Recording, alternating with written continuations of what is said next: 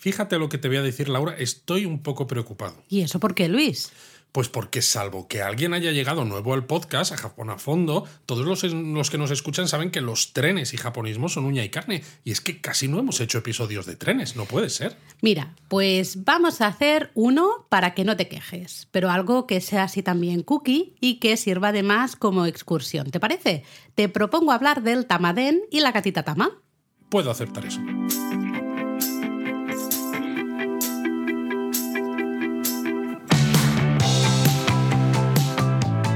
Bienvenidos a Japón a Fondo. El podcast sobre Japón de la mano de japonismo. Patrocinado por Lexus. Experience Amazing. Ahora estoy tranquilo, Laura. Ya sabiendo que vamos a hacer un Japón a fondo sobre un tren, aunque sea una excursión, aunque sea cookie, me da lo mismo. Son trenes. Yo estoy contento. a ver, es que además Japón es el paraíso para los amantes de los trenes como tú.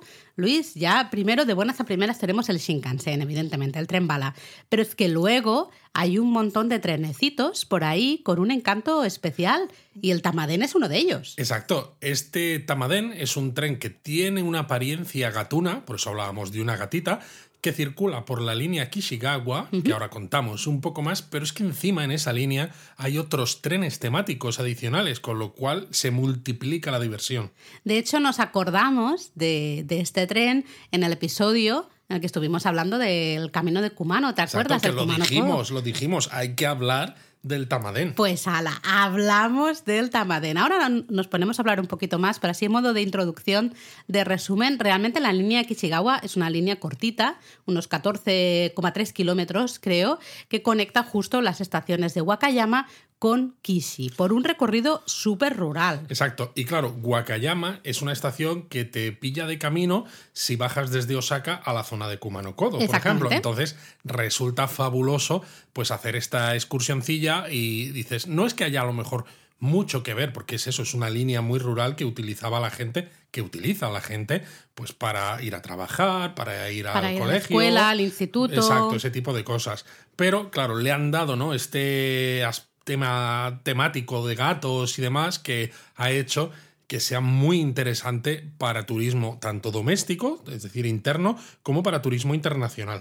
Y es que, bueno, el Tamadén realmente es un ejemplo perfecto de cómo una línea rural, una línea ferroviaria rural que estaba realmente en peligro, eh, que no, los números no iban muy bien, ha conseguido más o menos recuperarse o al menos mantenerse a flote, ¿no? Realmente una gata, ahora explicaremos la historia, pero una gata, la gatita Tama, es la que al final salvó la línea, esta línea Kishigawa, y bueno, gracias a ella también hicieron este tamadén. Bueno, la gatita Tama y también la creatividad de la persona que se le ocurrió hacer una serie de cosas con la gatita Tama. Sí, sí, vamos a, vamos a explicar un poco la historia, porque la verdad es que es muy chulo analizar todo. No solo, evidentemente, luego os hablamos un poco del tren, aunque es mejor ver fotos, que tenemos fotos en la web o ver. de todas maneras, como solemos hacer otras veces cuando hacemos un episodio del podcast que son cosas visuales, como cuando lo Mamori, por ejemplo, eh, yo creo que estaría bien a lo mejor que pusiéramos en las redes sociales unas cuantas fotos del Tamadén para acompañar, ¿no? Claro, lo haremos, lo haremos. Eh, pero bueno, mientras tanto, si queréis, podéis echar un vistazo a las fotos que tenemos en el post en la web o también al vídeo que tenemos en YouTube, que tenemos un vídeo, ¿no? Exacto. Eh, pero bueno, vamos a hablar primero un poquito así de la historia, de esto que hemos hablado de la gatita Tama y de la línea esta Kishigawa que tenía problemas económicos, ¿no? Es una línea que se construyó en 1916. Madre mía, pensaba que me ibas a hablar de la historia de la gatita y te vas a 1916, un poco más, y nos vamos al Kojiki. hay que empezar por el comienzo, por el principio. Vale, pues 1916. Bueno, era una línea que se construyó realmente en una zona, básicamente para conectar como tres santuarios de la región, ¿no? La idea era que eh, la gente usara el tren para visitar estos tres santuarios y luego moverse, evidentemente, por, por toda esta zona. Exacto. Luego, en 1961, la compañía Nankai, que es la que opera uno de los trenes que van hasta el aeropuerto de Kansai, se hizo cargo de la gestión de la línea y mantuvieron la propiedad hasta abril de 2006 y debido a la baja ocupación que tenía la línea, a Nankai no le salía rentable su operación y ellos decidieron cerrarla. Claro, ¿por qué no le salía rentable? Bueno, baja natalidad, que sabéis que es un problema que hay en Japón tremendo, el que cada vez haya más gente con vehículos privados, etcétera, pues hicieron que hubiera una bajada muy clara en el número de pasajeros. Entonces, para poder mantener la línea viva, porque seguía siendo utilizada por la gente local, claro, dices, es que si la cerramos... Bueno, es, el gran problema de también la despoblación. En el momento en que ya la gente que sí que vive ahí tampoco tiene eh, transporte público fácil, ¿no? Para pues moverse, no tiene alternativas, se van a ir a otros lados. Que claro, es un gran problema. Y hace que la despoblación todavía vaya más rápido, si cabe. Entonces, el gobierno de la prefectura de Wakayama y otros dos gobiernos locales eh, decidieron implementar un, un, modelo de negocio para esta línea para poder gestionarla. Entonces, los gobiernos locales que hemos comentado son propietarios de los terrenos y de la infraestructura y la compañía privada que asumió la gestión de, de la línea pues supervisa y gestiona los trenes y la explotación de los mismos. ¿no? Eso es, eso se llama. Se encarga, el, Método de separación vertical, ¿no? Me parece que se llama. Ah, es, muy interesante este tipo de gestión, digamos, ¿no? Este tipo de organización. Lo a llaman el tercer sector a veces en Japón también. Hay que pensar que la línea tenía un déficit de 5 millones de dólares. Ya hablamos de, de dólares, ¿eh? 5 millones de dólares. Y además, claro, había ciertas dificultades porque es una línea en una zona rural. Entonces, la gran mayoría de, empresas de transporte como que no estaban muy interesadas en asumir la gestión de esa línea. Entonces se habló con la compañía que gestiona los autobuses y tranvías de Okayama, Okayama Dentetsu, y se llegó a un acuerdo para empezar a explotar pues, esta línea de una manera diferente a partir de eso, del 1 de abril de 2006, que es cuando comenzaba ese año fiscal. ¿no? Entonces se creó la empresa Wakayama Electric Railway y se reabrió la línea. Bueno, y es que el presidente de esta empresa, Wakayama Dentetsu, eh, era conocido por haber aplicado un método similar en la reconstrucción justamente de una mm, compañía de ferries, creo que era, en la prefectura de Mie. Entonces, este como que ya se sabía que al menos este presidente, eh, eh, Mitsunobu Kojima, pues era, bueno, ya sabía un poquito, digamos, intentar sacar eh, a flote, y nunca mejor dicho, porque en ese caso era una compañía de, de, ferries, pero ¿no? intentar sacar mejores números a una empresa de transportes que estaba pasando por un momento complicado. Sí, lo que yo iba a decir de todas maneras es eso, es que este tipo de gestión en líneas ferroviarias en Japón se ha vuelto más normal con el mm. paso del tiempo, por eso, porque los momentos en los que líneas rurales ¿no? eran propiedad, tanto la infraestructura como los trenes, de empresas privadas, ha pasado un poco a la historia precisamente por esa despoblación y demás. Entonces son los gobiernos locales los que están llegando a acuerdos con empresas privadas para que unos gestionen lo que es infraestructura y otros gestionen lo que es el, el día a día. Y además se está abriendo mucho también a la iniciativa ciudadana para que la propia gente que vive en, alrededor de las estaciones que hay en esa línea, o a lo pues largo de la línea, exacto, mm. con su propio esfuerzo también porque les interesa que esa línea siga viva. Sí, que eso es algo que nosotros hemos hablado mucho cuando estamos en Japón especialmente, vemos varios casos ¿no? de eh, asociaciones vecinales que eh, pues básicamente se dedican a, por ejemplo, eh, plantar flores a, lo largo de las vías del tren, ¿no? Eh, y es un poco su, entre comillas, responsabilidad. Ellos se encargan de eso. Y eso es algo que, por ejemplo, en España, donde nosotros vivimos, no es tan común. No, no es tan De hecho, es como, no, no, esto es de la empresa tal, ya sea Adif, por ejemplo, ¿no? Si hablamos de trenes, pues no puedes ni, ni siquiera acercarte, ¿no? no puedes hacer Hay asociaciones de amigos del ferrocarril y cosas sí, pero Se quedan se, quedan, a, otro nivel. Exacto, se quedan a otro nivel, ¿no? En cambio, no llegan a contribuir tanto al desarrollo de la propia línea y a contribuir a su supervivencia. Es que hemos visto hasta venta de, recuerdos eh, hechos a mano por esos vecinos que entonces, pues bueno, recaudan dinero y ese dinero va para el, mantenimiento, ¿no? Ayudan un poco al mantenimiento de la línea. Es súper curioso eso. Pero bueno, volviendo a Wakayama Electric Railway, que tú has dicho que se creó el 1 de abril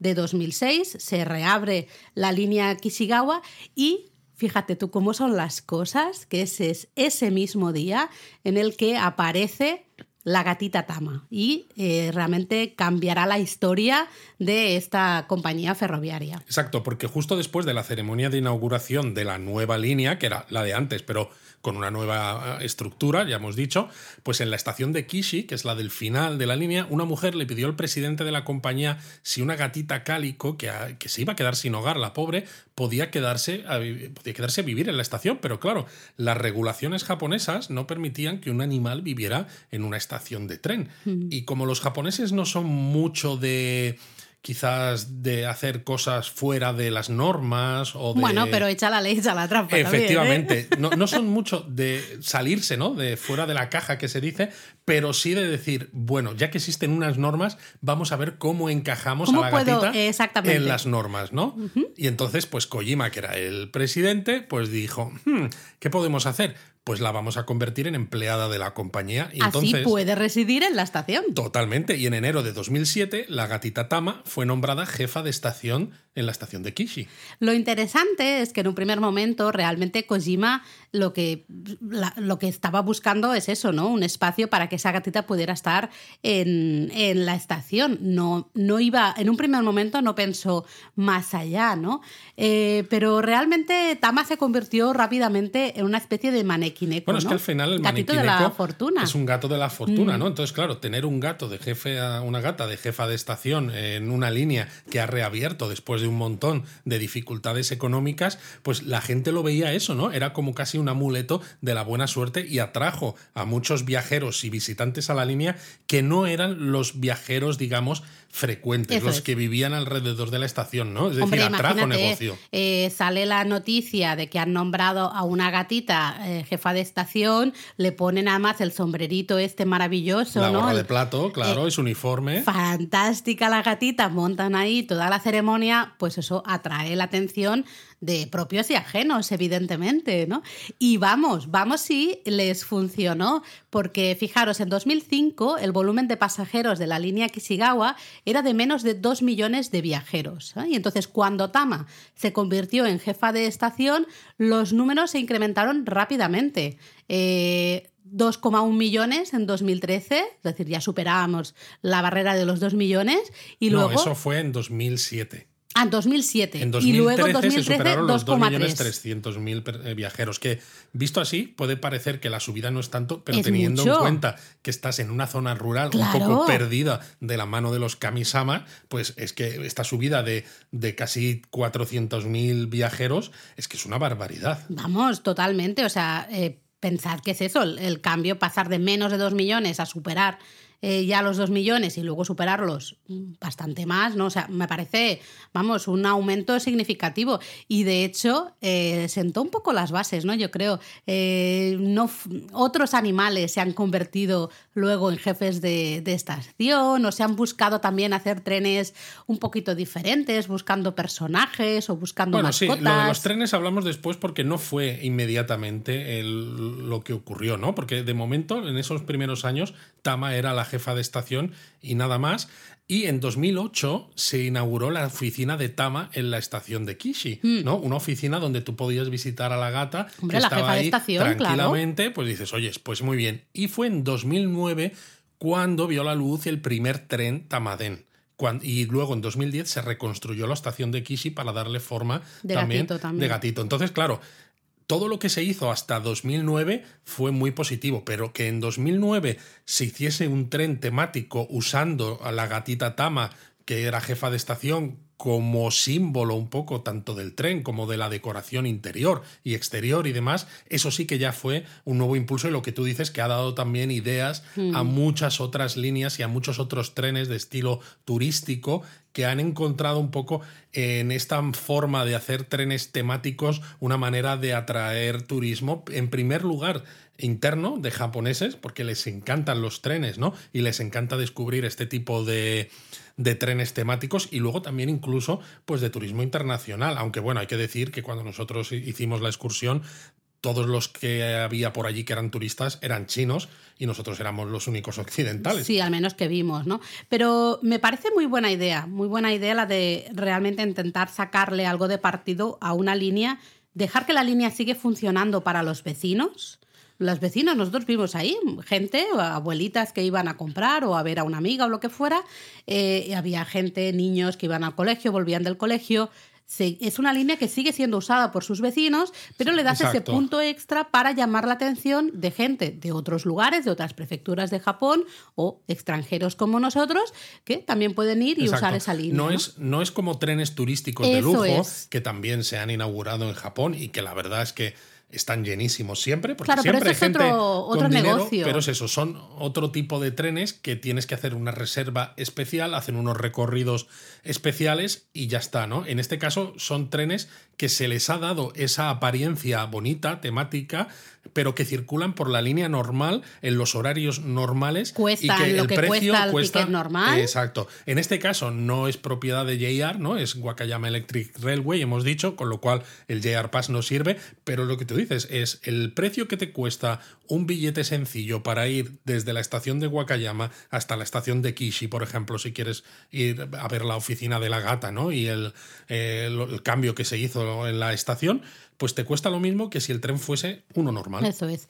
Lamentablemente, tras nueve años de servicio, el 22 de junio de 2015, la gatita Tama falleció a los 16 años de edad. O sea, bueno, había, no sé cuántos, eh, en, edad gatuna no sé si es mucho, me suena mucho, pero no tengo ni idea. bastante... Eh, pero fijaos si, si la figura al final de la gatita Tama había sido importante, no solo para la empresa, sino también para toda la zona, ¿no? Eh, poniendo el foco en esa línea ferroviaria que se convocó un funeral. Se organizó un funeral en la estación de Kishi el día 28 de junio de 2015 y bueno, de hecho hasta el gobernador de la prefectura de Wakayama emitió un comunicado acerca de, la muerte de Tama, ¿no? se de se acercaron 3.000 personas, eh, tanto japoneses como de otros países, al funeral y dejaron ofrendas florales en memoria de Tama, así como comida para gatos en un santuario que se construyó en su honor en el interior de la estación. De hecho, cuando estás paseando, bajas del tren en la estación de Kishi y paseas por el andén, eh, ves ese santuario sintoísta que está dedicado precisamente a la gata Tama. Es donde ella está... Descansa. Exacto, es donde está su espíritu, ¿no? Por, así, por así decirlo, convertido en Kami. Sí, sí, sí. Eh, y bueno, en agosto de 2015, la gatita Nitama, es decir, realmente sería como Tama la segunda, algo así, pues fue nombrada jefa de la estación de Kishi. Y ya a partir de ahí fueron preparando otras gatitas para siempre tener como esa, eh, ¿no?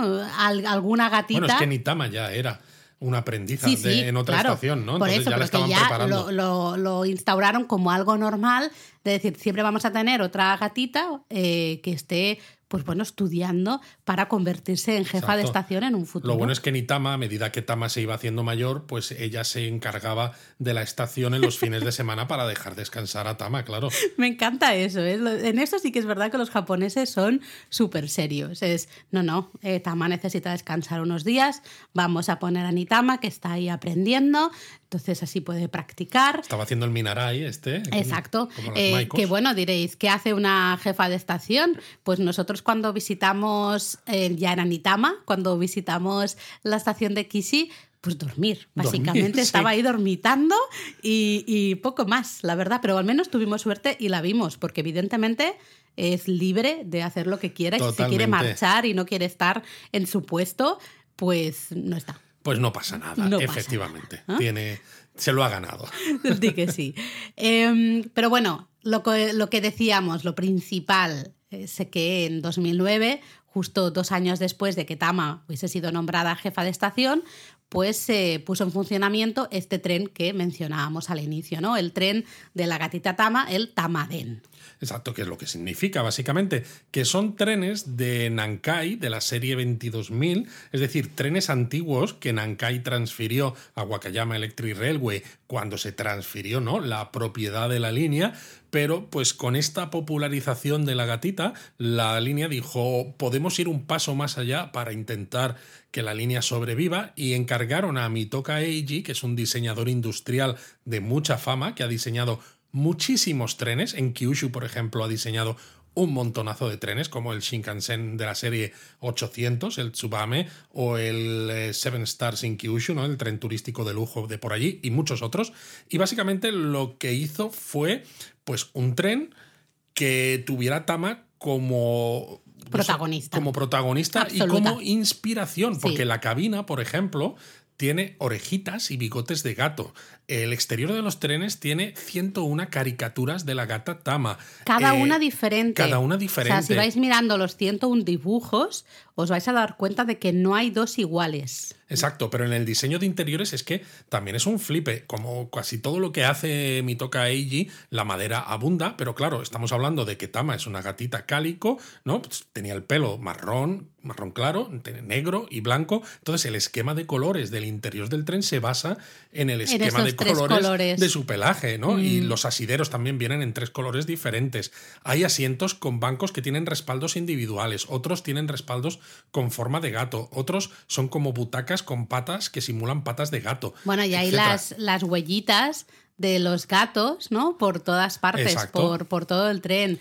Eh, luego hasta las lámparas. Recuerdo que las lámparas tienen forma de gatito, un gatito también con la patita levantada. ¿ah? Las cortinillas en las ventanas, pues todas tienen estampados, eh, había algunos estampados diferentes, pero todos con gatos. ¿no? Es decir, hay, gatos por todas Exacto, y en uno de los coches hay hasta una biblioteca que puedes usar mientras estás circulando, yendo a tu estación, pues para que el viaje se te haga más ameno. Y lo curioso es que el tren incluye una pequeña cuna, si vas con niños pequeños, que está al lado de una jaula de madera, que esa jaula es la que se utilizaba cuando subían a Tama al tren. Lo que pasa que esto, pues eso, estresaba a la gata y demás, ¿no? Y dijeron, vamos a cuidar a las jefas de estación. Entonces, dentro de esa de esa especie de jaula para que viajara la gata, ahora hay un pequeño homenaje a Tama, pero ya nunca viaja a la gata.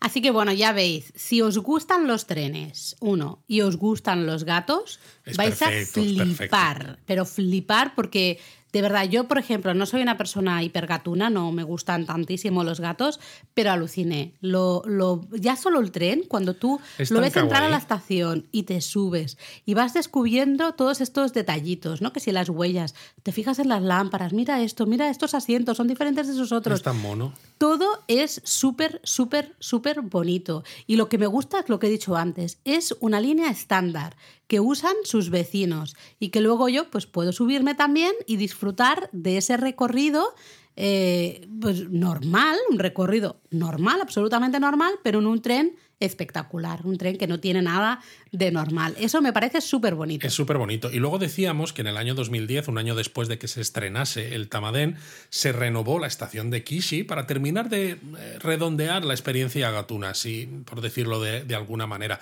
De hecho, o sea, si veis alguna foto del exterior de la estación antes de 2010, pues es una estación rural normal, y corriente mm. y se renovó de una manera que el exterior parece imitar la cara de un gato, ¿no? La entrada parece la boca, las ventanas imitan los ojos y en el techo tiene una especie de orejas puntiagudas que le dan ese look de, gato y es fabuloso. Totalmente, vamos. De hecho, tenemos una foto de Eric, ¿no? Haciendo el nian con la mano, ¿no? Como el gatito, justo delante de la entrada de la estación de Kishi y es, es fabuloso. Luego nada más te bajas del andén, recordad ese andén en el que encontramos el santuario eh, en honor a, a Tama, pues veremos la oficina de la jefa de estación eh, en nuestra época era Nitama o Tama segunda, que la gatita suele estar todos los días de 10 a 4, menos normalmente los miércoles y los jueves, en los que descansa y ya en todo caso estará la, siguiente generación formándose, ¿no? Pero lo que os decíamos, puede ser que vayáis por ahí y la gata esté pululando por otro lado y, no la veáis, ¿no? Pero en principio... Eh, tiene su espacio público, digamos, como su oficinita de jefa de estación, justo nada más bajarse del andén. Exacto, pero dentro de lo que es el edificio de la estación. Dentro de lo que es el edificio de la estación. Y dentro de lo que es el edificio de la estación también hay dos lugares muy chulos. Uno es la tienda, la Tama Shop, la tienda de Tama, y otro es el Tama Café, la cafetería de Tama. En la tienda, bueno, os podéis volver locos porque hay eh, 3 millones de, de cositas, de artículos con la forma ¿no? de Tama y Nitama.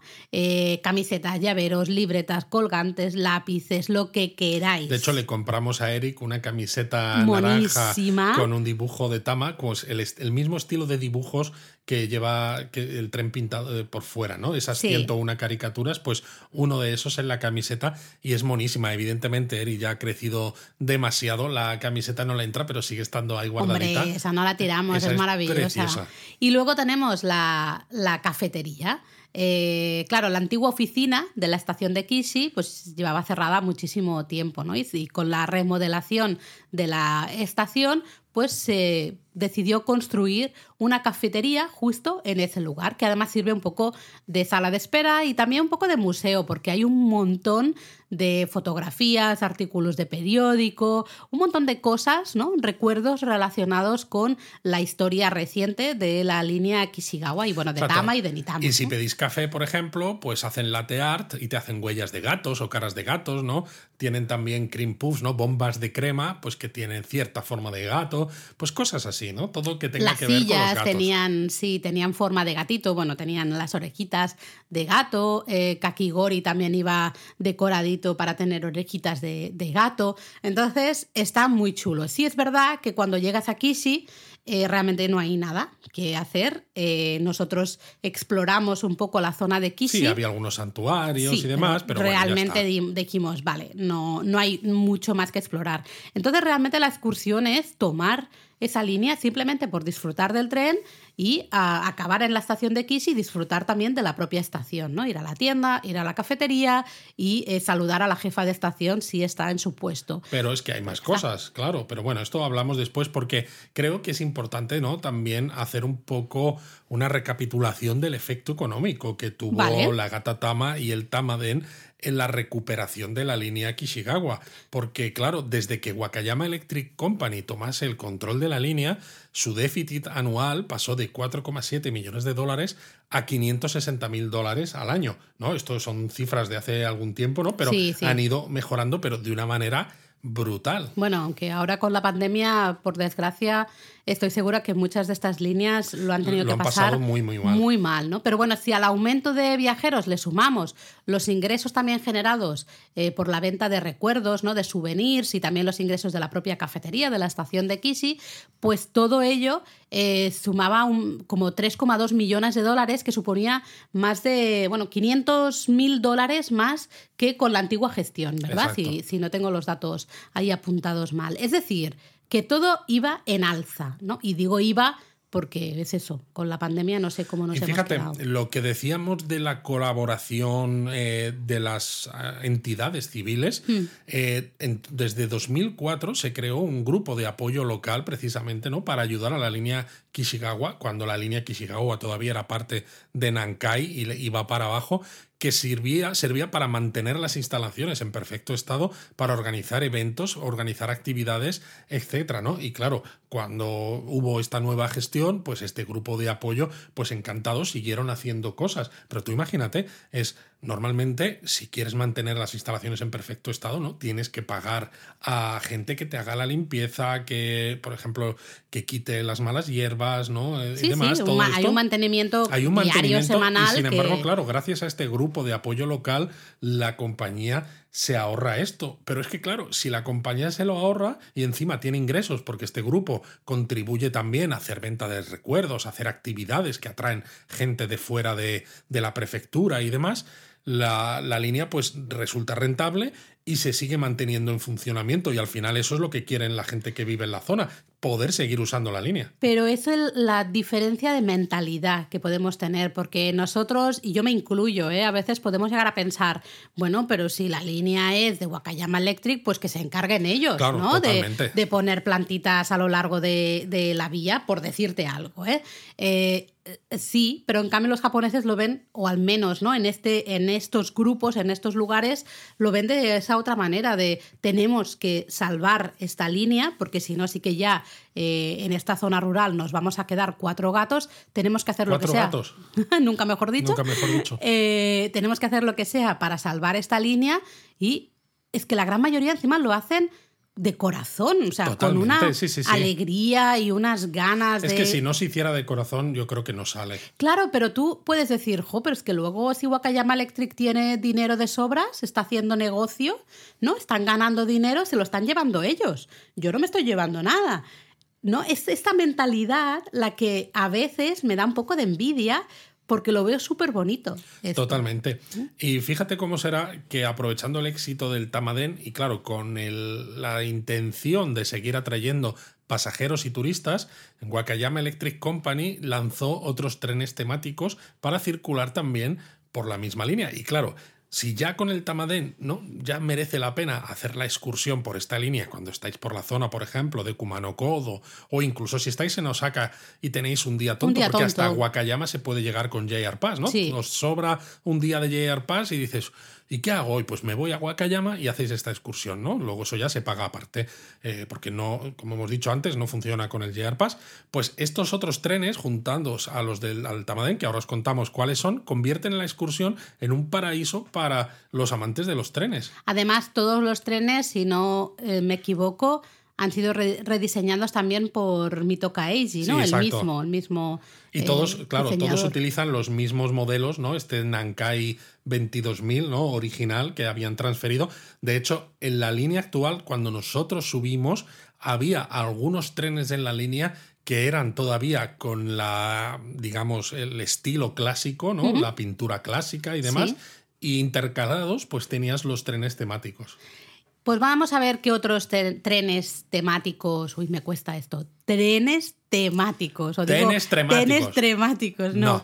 Trenes temáticos, no. trenes temáticos, tengo que concentrarme. Si no, ponle a todo. Trenes temáticos.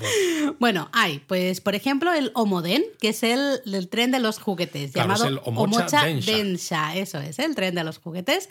Este es una base, recuerdo que era rojo, y el interior, evidentemente, se centra en los juguetes. Si el interior del Tamaden era todo gatitos, pues aquí en el interior del Omoden vamos a ver todo eh, madera, pero con juguetes. Exacto, y aquí lo que tienes pues son vitrinas con una exposición de juguetes japoneses, tanto tradicionales como modernos. Y una cosa curiosa es que tiene una selección de máquinas de gashapon con premios de todo tipo. Las gashapon son estas máquinas que tú metes una, no sé cuánto cuestan, unos 300, 500 yenes. No tanto. Entonces te sale una bola eh, que dentro tienes eh, pues una sorpresita. Una sorpresita, pues que y normalmente suele haber como temas Sí, suele haber eh, en cada diseño, cada máquina, puedes ver como cinco diseños diferentes, entonces tú no sabes qué te va a salir. Cinco, seis, siete, ocho, que sea. Eh, pero es eso, cada máquina es, pues en plan, pues a lo mejor había una de gatitos, ¿no? Por deciros algo, hay diferentes formas de gatitos. Otra de juguetes tradicionales en miniaturas, ¿no? Pues otra pueden ser robots japoneses, ¿no? Lo que sea, exacto, pues exacto. Sí, sí. Eh, es, es, muy curioso porque puedes eso jugar, ¿no? Con estas máquinas de cápsulas, con las cachapón. Y te puedes comprar tus propias cápsulas, claro. Claro, claro, conseguir ahí una mientras estás en un tren que está en funcionamiento y que está llevando a gente a la escuela al instituto, al trabajo, donde sea, me parece súper curioso. Es muy curioso. Lo único, eso sí, que a diferencia del Tamadén, es que si en el Homodén le quitas estas máquinas y las vitrinas con las, estas exposiciones, realmente el tren tiene menos detalles diferenciales, ¿no? O sea, mm. sigue siendo muy diferente a un tren de línea normal, ¿no? Los que no se han modificado. Y te aseguro que es muy diferente a un cercanías que podemos tener por aquí, ¿eh? También te lo digo. Diferente de los trenes que tenemos Porque aquí. Porque es todo maderita, luego colores un poco más vivos, así más como de juguetes, ¿no? Digamos, eh, aunque no tenga nada más especial aparte de esas vitrinas o, esas máquinas de cápsulas, eh, es una pasada, es súper bonito. Exacto. Luego, por ejemplo, tenemos el Umeboshi Densha, el tren de los ciruelos, que es un, tren hiper, hiper bonito. Bueno, yo creo que es uno de los más bonitos que hemos visto, o más bien eh, uno de los más bonitos en los que nos hemos subido jamás. Exacto. Lo que pasa es que es verdad que cuando nosotros nos subimos nos sorprendió mucho porque se creó, en, se presentó el diseño en, otoño de 2015, pero entró en servicio en el año fiscal nuevo, ¿no? ya en primavera de 2016, y se creó con motivo del centenario de la línea y el décimo aniversario de la gestión de la misma por parte de Wakayama Dentetsu. Y claro, el tren hoy en día recuerda a diseños que ya ha hecho Mitoka Eiji para trenes más lujosos, ¿no? Con detalles en madera que están tallados con patrones típicamente japoneses, unas cortinas especiales. Cortinas de bambú. Efectivamente. Entonces, eh, Mitoka Eiji ha utilizado este tipo de patrones eh, japoneses eh, tallados en madera en trenes más lujosos. Pero claro, nosotros los vimos por primera vez en un tren en el Umeboshi Densha eh, cuando estuvimos y nos pareció una barbaridad de bonito. Y de todas maneras, aquí tienes un tren preciosísimo, de verdad, o sea, tiene el techo imágenes de ciruelos en flor, las paredes también, esas, las cortinitas, ¿no? Eh, tradicionales de bambú, eh, todo es una maravilla, todo de madera, madera tallada con ¿no? esos diseños, patrones japoneses y encima por el precio de un tren, normal. Efectivamente. No es un tren de lujo, es un tren normal en el que te puedes subir sin ningún tipo de problema. Es precioso. O sea, yo, este, de verdad, era una maravilla. Exacto. Tiene menos diseños diferenciales de nuevo que el Tamadén, porque claro, el Tamadén es el original y tienes la gatita, ¿no? Y tienes todos esos detalles gatunos, las patas, los colores y demás, pero tiene muchos más el Umeboshi Densha tiene muchas más cosas en las que fijarse que lo Moden. Sí, es precioso, es precioso de verdad. Eh, yo es que aluciné. Al entrar, es que no sé qué decir. O sea, aluciné, me pareció súper, súper bonito, porque además hay diferentes eh, diseños, ¿no? Como diferentes estancias. No todos los asientos son exactamente iguales, sino que va cambiando un poquito. Con la madera, todo el diseño súper japonés tradicional. resulta muy cálido. Es precioso. Y bueno, si tenemos que seguir hablando de trenes, porque hay más en esta línea, tenemos también el Ichigo Tensha, que sería el tren de la fresa. Que esto me recuerda ¿no? al tren de la fresa que hay de Madrid a Aranjuez, pero bueno, en este caso, pues eso, eh, celebra lo mismo, básicamente, la importancia que tiene el cultivo de fresas en la zona de Kishigawa. Y es curioso porque uno de los eventos anuales más esperados por la gente de la zona es cuando el tren se llena de macetas con plantas de fresas y los eh, pasajeros pueden conseguir sus propias fresas y comerlas directamente en el propio tren. Qué chulada. Poco poner el, en valor, poner el foco, el cultivo y las fresas de esa zona. Me parece, me parece una idea muy brillante. Este no nos llegamos a subir, aunque ahora os contamos la excursión que hicimos nosotros. No nos daba tiempo. No, mm. exacto. Lo vimos en una de las estaciones en las que paraba el, el, tren en el que nosotros íbamos. Exacto. Y luego, posteriormente, que este no estaba todavía cuando nosotros estuvimos, lo añadieron un tiempo más tarde, tenemos el Ohinasama Densha, el tren de las muñecas, que está dedicado al Hinamatsuri, precisamente al Día de las Niñas. Eso es, el, ya sabéis que se celebra el 3 de marzo. Eh, la particularidad de este tren es que normalmente solo circulan las semanas previas a esta festividad, al Día de las Niñas, el 3 de marzo. Con lo cual, solo si vais en cierta época lo vais a poder ver. Efectivamente. Pero bueno, yo creo que podemos contar un poco cómo fue nuestra experiencia con el Tamadén, pues básicamente también para que la gente que se decide a hacer esta excursión, porque por ejemplo está volviendo de Kumano Kodo, o lo que decíamos, ¿no? Le sobra un día en Osaka y dices, ¿qué, qué puedo hacer? ¿No? Pues mira, voy a hacerme esta excursión para ver un poco cómo lo puedes encajar.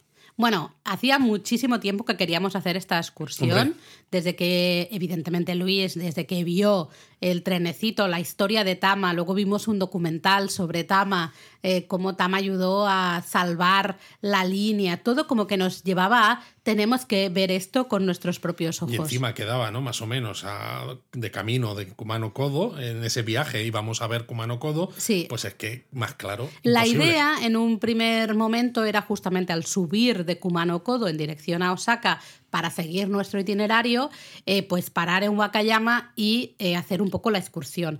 Pero al mirar los horarios, nos dimos cuenta de que queríamos dedicarle más tiempo a, esa excursión por la línea de, bueno, de ver el Tamaden y ver algún, algún otro de los, de los eh, trenes turísticos. Claro, porque cuando miras los horarios no tienen un código de colores según qué tren hace cada servicio, ¿no? Entonces, por ejemplo, ¿no? Utilizan el negro para trenes que no son temáticos, ¿no? El azul para Tamaden, el rojo para el tren de la fresa, el rosa para el Umeboshi Densha, el verde para el, Mocha Densha, ¿no? Y utilizan el naranja para el tren del Festival de las Niñas. Entonces, claro, nosotros vimos los horarios y teniendo en cuenta la hora a la que volvíamos desde la zona de Kumano Kodo para ir a Osaka, pues como mucho íbamos a poder subir a un Tamadén y ya está. Y dices, ojo, es que ya que estamos por allí, se nos queda un poco cojo porque nos quedamos con las ganas de ver alguno de los otros trenes.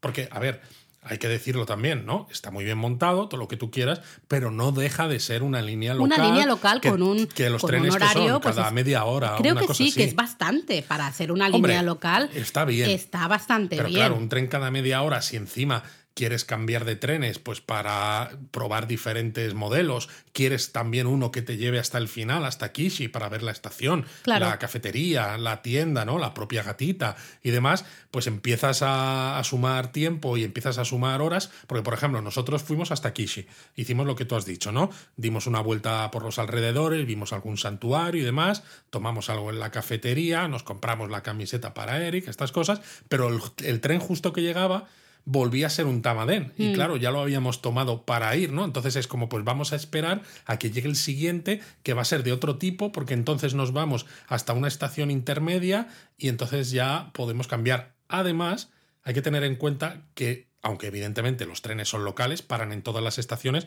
como es una línea local, hay estaciones en las que solo para el tren, en, o sea, solo tienes una vía hay estaciones en las que se desdoblan y entonces ahí, por ejemplo, te puedes bajar y esperas un tren que vaya en el sentido contrario, que sea del, del tipo temático que tú quieres. O sea, realmente mirando los horarios es cuestión de que vayas viendo cómo lo organizas, depende de a qué hora llegas, para intentar ver el máximo de trenes temáticos posible. ¿no? Además, el billete de ida desde Wakayama a Kishi costaba en su época 400 yenes. Entiendo que habrá subido Hombre, ahora. Digo yo que sí, ¿no? Pero para que os hagáis una idea, cuando nosotros estuvimos costaba 400 yenes, pero había un pase de día que costaba 780 eh, yenes. Si tú piensas que solo de ida a Wakayama, a Kishi y de vuelta a Wakayama ya serían 800 yenes, pues te, salía mejor el pase de día. claro, nosotros nos subimos a, a, tres o cuatro trenes diferentes. Que ya te compras el pase de día, pues dices, pues ya vamos a, que nosotros en eso somos expertos, enseñamos ese pase de día que al final los conductores de los trenes ya nos conocen, como nos pasó la línea Gakunan, podemos hacer un, oh. o también un Japón a fondo de la línea Gakunan, porque también fue muy divertido, ¿no? Y vamos enseñando ahí el pase. Pero es eso. Sobre todo cuando es una línea en la que los únicos turistas que hay, básicamente, también tienen ojos rasgados porque son chinos, ¿no? Me acuerdo que era un grupo de chinos y luego Tres, tres, occidentales. Bueno, tres además. El punto de la I, que somos Luis y yo, y Eric. Exacto, que, entonces era mini. entonces, claro, llamamos la atención. ¿no? Eh, con lo cual merece la pena que os fijéis, tenéis el, el, enlace a los horarios en la web, con lo cual fijaros en esos horarios, intentad sacarle el máximo provecho a ese pase de día que os sale más barato que el billete de ida y vuelta realmente, y así podéis ver pues al menos dos, tres trenes temáticos diferentes. Exacto, y así además podéis decir que habéis hecho algo distinto, ¿no? Una excursioncita que es de algo que a los japoneses les resulta muy querido, ¿no? Porque a mm. veces mm, cuando la gente nos pregunta, es que quiero ir a Japón y quiero algo especial, algo que sea muy japonés, pues es que parece una tontería, no es porque yo sea fan de los trenes, que también, pero es que hacer una excursión, pues por ejemplo, al Tamaden es algo que los japoneses adoran, ¿no? Entonces, si tú lo haces, estás, digamos, eh, compartiendo un poco ese espíritu, esa pasión por los trenes que tienen, que tienen ellos. Mm. Pero bueno, Luis, eh, te tengo que ya cortar, porque si no, tú seguirías aquí hablando de trenes. Yo seguiría hablando de, de gatos, pero especialmente de trenes. Especialmente de trenes. Trenes con forma de gato, pero trenes. Y no nos queda tiempo para. Japonismo Mini. Bueno, en realidad íbamos relativamente bien de tiempo, ¿eh? Yo veo que cada vez que hablamos de trenes, ¿te gusta cortarme un poco?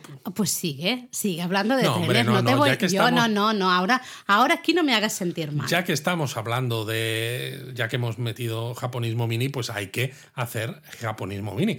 Y lo que la gente no sabe, Laura, es que si nos sí escucha. lo sabe. La gente sí lo sabe. ¿El qué? Lo que vas a decir. ¿Qué voy a decir? Que no estamos físicamente en España. Estamos en espíritu, ¿no? Te digo. Claro, bueno, en espíritu sí, estamos en Japón a fondo. Claro, justo el día que se publica este episodio de Japón a fondo, nosotros estamos en Japón, en nuestro viaje express este de... Mega Express. Mega Express, y de hecho habremos ido de Kioto a Tokio mm. en este viaje. Digo, habremos porque, claro, eh, son ocho horas menos ¿no? que en España y un montón menos que en Latinoamérica, así que imaginad. Yo me pierdo con estas cosas, es como las películas estas que hay cambios temporales y... claro, yo tengo la duda, ¿sabes? Porque tú te acuerdas que en 2019, en nuestro último viaje a Japón, bueno, el penúltimo, porque fue el de agosto, no el de octubre, eh, estábamos en la estación de Tokio y Eric y yo vimos un N700S, que era el nuevo tren que estaba entonces todavía en pruebas. Me acuerdo perfectamente. Pero que en 2020 ese tren ya entró en servicio y de hecho funciona en la línea Tokaido y sabemos que ya hay suficientes unidades de este N700S como para que haya hasta incluso algunos servicios Kodama que utilizan el N700S, no solo los Nozomi. Entonces me pregunto yo si habremos subido a un N700S o bien a la ida o bien a la vuelta de Kioto hasta Tokio. Y si no, eh, yo me veo a Luis adquiriendo el libretito ese de los trenes maravilloso eh, japonés, donde te salen los horarios y, los tipos de trenes. Eso es la Biblia de los otakus ferroviarios como, como tú. Entonces te veo yo ahí con, con, la, con la Biblia esta mirando y diciendo, bueno, vamos a tomar el tren. Vamos a esperarnos dos horas y media porque el, el N700S no llega hasta... Bueno, tú esto te lo estás diciendo así de cachondeo, pero cosas de estas hemos llegado a hacer. Bastantes. De irnos una hora antes porque una hora antes pasaba un tren, no sé qué. Entonces, a ver, Laura, que hemos hecho un Japón a fondo sobre una excursión para ver trenecitos de, temáticos de gatos, de ciruelos, de juguetes de fresas. Sí, porque es curioso, no hemos hablado mucho de Kishi, no hemos hablado mucho de los tres santuarios que se pueden visitar alrededor, bueno, a lo largo de, la línea, pero es que realmente... lo importante es la excursión. Sí, porque podéis bajar, evidentemente podéis bajar, podéis ver los santuarios, podéis dar una vuelta por la zona de Kishi, como hicimos nosotros, pero realmente no tiene gran cosa, sinceramente. Con todos mis respetos para la gente, son santuarios rurales, santuarios de barrio, digamos, ¿no? No, no son nada especial. Kishi, un poquita cosa realmente, no tiene tampoco así mucho que ver con lo cual realmente lo que interesa es la estación, la estación el viaje en el, en el tren. Exacto. Y bueno, claro, en este viaje, pues vamos, nosotros estamos haciendo muchas fotos y estamos contando muchas cosas en nuestras redes. Bueno, suponemos que lo estamos haciendo. Eh, vamos, a, vamos a Japón en parte para eso. Así que el que nos esté escuchando ahora y que no se haya dado cuenta, yo lo que le diría es que se vaya a nuestro Instagram y a nuestro Twitter, pero sobre todo en Instagram. Instagram, TikTok, Exacto, que vea las stories, los reels y estas cosas, porque estaremos subiendo contenido chulo eh, después de más de casi tres años y medio. Sí, porque nos suele gustar eh, compartir las cosas en directo. Entonces, especialmente las stories de Instagram es un formato fácil para contar en directo el viaje y luego ya necesitas un poquito más de tiempo para montar los reels, ¿no? O los TikToks o los YouTube Shorts, eh, para darle así un poco mm, una estructura un poco mm, mejor, ¿no? ¿no? Las stories es más para poner las tonterías un poco del día a día, cositas. Exacto, fotos de eh, arroz con curry. Bueno, eso sabes que vamos a estar comiendo mucho ahora mismo. Seguro que ya lo sabéis, no lo hemos contado algunas veces, el plato favorito de nuestro hijo que se viene con nosotros, que está con nosotros en este viaje que estamos haciendo, es el katsukare. Es raro esto de estar hablando aquí de que estamos de viaje cuando no lo estamos. Cuando todavía. todavía no lo estamos, cuando estamos grabando. Su plato favorito es el arroz con curry y el tonkatsu y bueno, él nos ha dicho que él quiere comer, bueno, todos los días que pueda, quiere comer eso. Bueno, Luis dijo, le dijo, bueno, va, mínimo dos días. Dos días de seis y medio. O máximo, dijo Luis, máximo dos días. Y Eric dijo, ¿cómo que máximo dos días? Eso es muy poco, no puede ser. Así que bueno, yo ya le estoy viendo que se Me vaya va a salir el curry por las orejas. No, que se vaya él al Coco Ichibania y tú y yo pues nos vamos a otro sitio a comer y luego ya que vuelva. A mí me parece bien. hay, que empezar, hay que empezar a darle libertad a los claro, hijos. Claro, que practique con Google Maps y, y ala, ya nos encontrará. Oye. ¿Y si te dejas a tu hijo por ahí? No, porque Google Maps ya, ya, ya encontrará el camino de vuelta. Y si no es tan fácil como buscar el Coco Ichiban más próximo Efectivamente. Y, estar ahí. Y que llamen, si no, a todos los Coco Ichiban de todo el país. ¿no? Seguro que está en alguno de ellos. Exacto.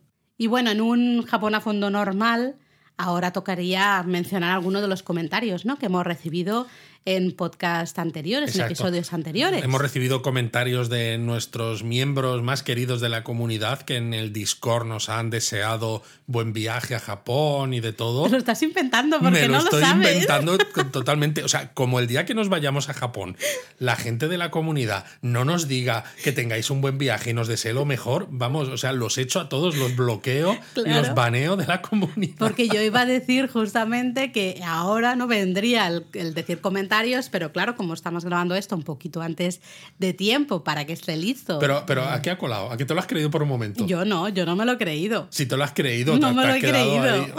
qué borro. Lo que sí que me encanta y he de decir que todas las semanas la gente comenta tanto en Evox, bastantes comentarios, como en sí, Discord. Sí, en Evox la verdad es que hay muchos comentarios y tenemos algún comentarista bastante fiel que Repetidor, siempre, digamos. sí, sí, sí. Eso mola mucho, os lo agradecemos un montón porque la gente que creamos contenido al, al final eh, no es nuestro caso, porque ya con la comunidad de japonismo tenemos mucho feedback siempre y eso está guay, pero a veces sí que puede ser un trabajo muy solitario, ¿no? Bueno, es lo que decíamos cuando había gente que nos empezaba a parar por Japón, ¿no? Y nos mm. decía, vosotros sois los de japonismo, que siempre nos ha dado muchísima vergüenza, porque al final, ¿no? Nosotros no considerábamos que fuéramos para tanto, pero a la gente, claro, le servía japonismo para preparar sus viajes a Japón y te lo demostraban, ¿no? Te saludaban y te lo agradecían. Y a mí me encantaba. Y era una manera de darte cuenta de que este esfuerzo que haces, exacto, que tiene un impacto más allá de las estadísticas, ¿no? Porque tú puedes ver las estadísticas en Analytics y demás y decir, ah, vale, pues parece que tal día pues las visitas son más que en tal otro día y esto, pero claro, te falta esa relación con la, con la gente, ese, ese, saber que lo que estás haciendo ha servido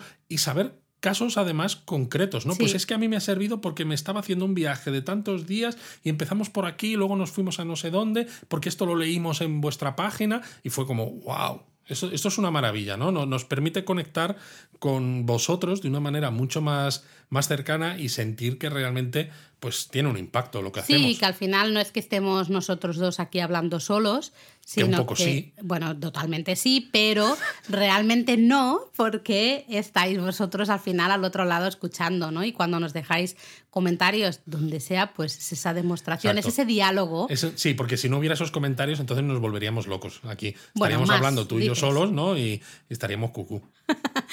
bueno, así que como no hay comentarios hoy, pasamos a la palabra de día, la palabra del episodio, ¿sabéis? yo creo que en este episodio... Está clara, ¿no? Vamos. A ver, hemos dicho eh, que íbamos a hablar del Tamadén y hemos dicho... Estamos hablando de trenes. De trenes, y hemos dicho es el tren de la gatita Tama. Tama Den. Bueno, pues es que esto viene de Tama, evidentemente, el nombre de la gatita, y el Den viene de Densha, que es la palabra japonesa para tren. Claro, pero no para cualquier tren. En principio es para tren eléctrico o el EMU, es decir, ¿Qué, el ¿qué, es eso? Un EMU es el Electric Multiple Unit, ¿no? Estos trenes que son, pues, eh, que van varios coches enganchados, ¿no? Y que tienes un pantógrafo que toma la electricidad de la catenaria, pues cada una de esas unidades es un EMU, ¿no? Una unidad múltiple eléctrica, porque DEN, de Densha, es electricidad y SHA es coche. Mm, es como si fuera coche con electricidad y entonces coche eléctrico ya tenemos un lío. Esto ya. Sí, pero es que, claro, es que tú, has dicho, ¿no? Densha es tren, pero es que hay otra palabra que a veces ves y que la hemos visto incluso. La usan mucho más que la usan, depende de dónde, porque la usan mucho, a veces yo lo he visto en otras líneas un poquito más... En todas partes, cuando te dicen especialmente el próximo tren, ah, el que se acerca a la estación, cuando tú estás oyendo, ¿cómo se dice esto? La, megafonía. La megafonía en las locuciones, ahí en el andén, siempre te van a decir, el próximo tren que pasa por la, el andén 4 es el mm, Shinkansen o el Nozomi, no sé cuántos, no sé qué. Y ahí no usan nunca densa siempre usan resha. Exacto, que es un término más genérico para, para tren. Y de hecho, el nombre original de tren bala, cuando se, se estaba estudiando el proyecto, ¿no? En época militarista de Japón, eh, para conectar Japón con Manchuria e incluso con Corea y demás, ¿no? En estos momentos chungos, se le llamó Dangan Eresha, que era precisamente tren bala, ¿no? Y ese Eresha era el, Eresha este de tren. Pero tú has dicho que Densha entonces es para el tren eléctrico. en cambio, Oresha es en general cualquier. Claro, nosotros no tenemos una diferenciación tan grande. Podrías decir a lo mejor un tren que si no quieres distinguir entre si es eléctrico, si es diésel, ¿no? Si simplemente es tren. Hmm. Pues dices Eresha, ¿no? Si quieres especificar cuál es el mecanismo por el que se alimenta, ¿no? Y por el que consigue moverse, pues puedes decir, vale, pues Densha. Vale. Pues nada más, esperamos eh, que, no sé, os hayáis animado a visitar Wakayama, a visitar Kishi, a saludar a Nitama o mm, la gata que esté en ese momento de jefa de estación en la línea y que disfrutéis muchísimo pues del Tamaden. Mátane.